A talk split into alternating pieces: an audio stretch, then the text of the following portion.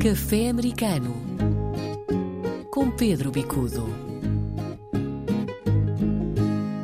Viva Pedro Bicudo, de novo aqui no Café Americano. E esta semana começamos com um aviso, uma chamada de atenção. Até ao final uh, da semana é preciso uh, inscreverem-se para o exame de português. O que é isto, Pedro? É, o exame Newell, como é designado nos Estados Unidos, é um exame que permite, a nível do sistema oficial americano, acreditação dos conhecimentos de português.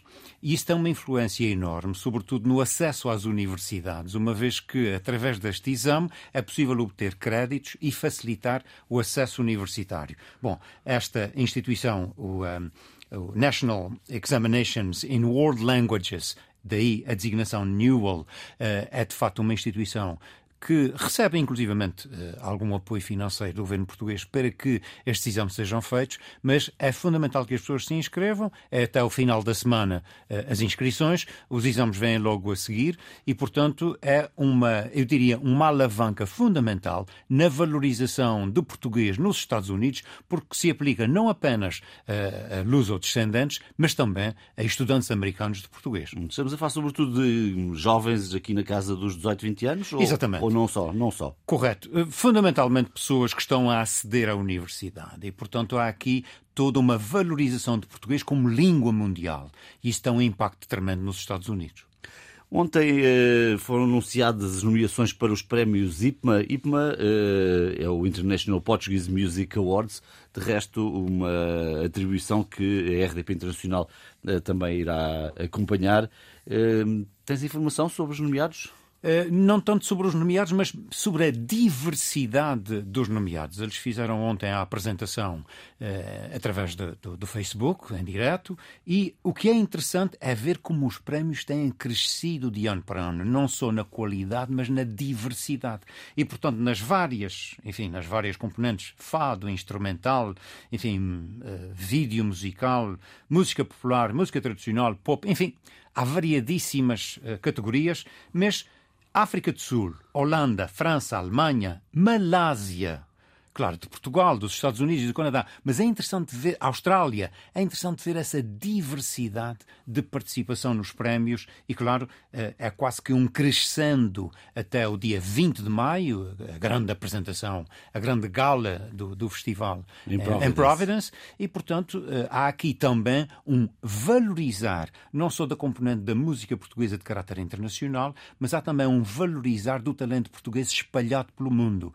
E, e eu creio que estamos aqui, de facto, numa calha de valorização daquilo que é nosso. Os hispânicos têm uma, uma designação muito interessante que é lo mejor de lo nuestro. Uhum. E eu acho que se nós conseguirmos valorizar o melhor do nosso internacionalmente, saímos todos a ganhar.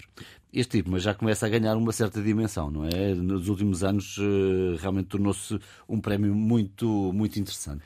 Corretíssimo. Não só muito interessante a nível internacional, mas também a nível de talentos uh, portugueses, uh, grandes nomes, desde, enfim, os, os tradicionais por exemplo, o José Cid, que agora está tanto outra vez na moda, o José Cid parece que é um, é um, é um sete vidas. Ele, ele, de tempos a tempos volta ao de cima, de tempos a uhum. tempos renova-se. Uh, aliás, ele, ele tem agora uma música com o José Brito. Uh, é um surfista, passa sempre baixo da onda e depois volta cá acima. Mas, mas a surfar sempre na maior, quer dizer, o José Cid está sempre na, na, na boa, chamemos-lhe assim. Ele vai estar presente e não só, há, há vários outros artistas. Mas o que é exatamente isso? É o crescer deste conceito de música internacional e o reconhecimento internacional pela música eh, em português, ou música portuguesa e talentos portugueses.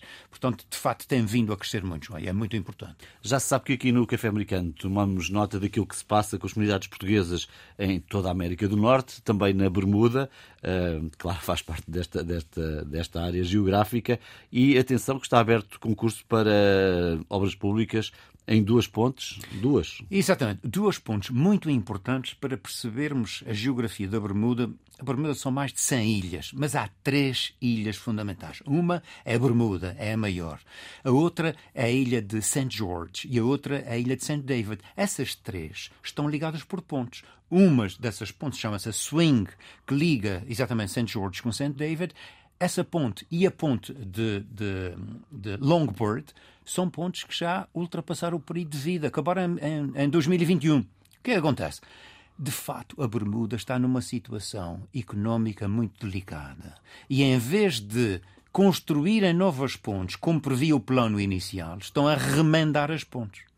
E, portanto, isso significa que, de facto, o governo da Bermuda está numa situação muito delicada, não tem capacidade financeira de renovar a infraestrutura eh, e, quando se remenda, em vez de fazer de novo, as coisas, eh, enfim, normalmente não, não se proposicionam eh, muito positivamente. O que é que é positivo? É que, para a comunidade portuguesa, todo o trabalho de construção significa oportunidade de trabalho e, claro, empresas portuguesas, trabalhadores portugueses têm aqui também uma oportunidade de uh, ter salários muito elevados e oportunidade de trabalho e vai trazer, com certeza, mais pessoas para a Bermuda. Queres terminar eh, este café americano com uma sugestão? Habitualmente trazemos aqui uma, uma ideia de um livro, um espetáculo. Hoje um livro, Pedro. Bom, Há um livro que eu recomendaria, que é a tradução do livro do professor Warren, eh, que é um livro sobre a história da baleação no Atlântico. É um livro que, de facto, tem vindo, eh, do ponto de vista, portanto, em inglês, veio eh, a atrair a atenção não só dos historiadores, mas também do ponto de vista dos sociólogos e até mesmo das pessoas que querem saber um pouco mais sobre a sua herança. De facto, a grande imigração de, de Portugal, dos Açores, de Cabo Verde, para os Estados Unidos começa com a baleação, começa em meados do, do, de 700. Um, e claro, em, em 1800, sobretudo em meados de 1800, antes da Guerra Civil Americana, ela tem um expoente máximo.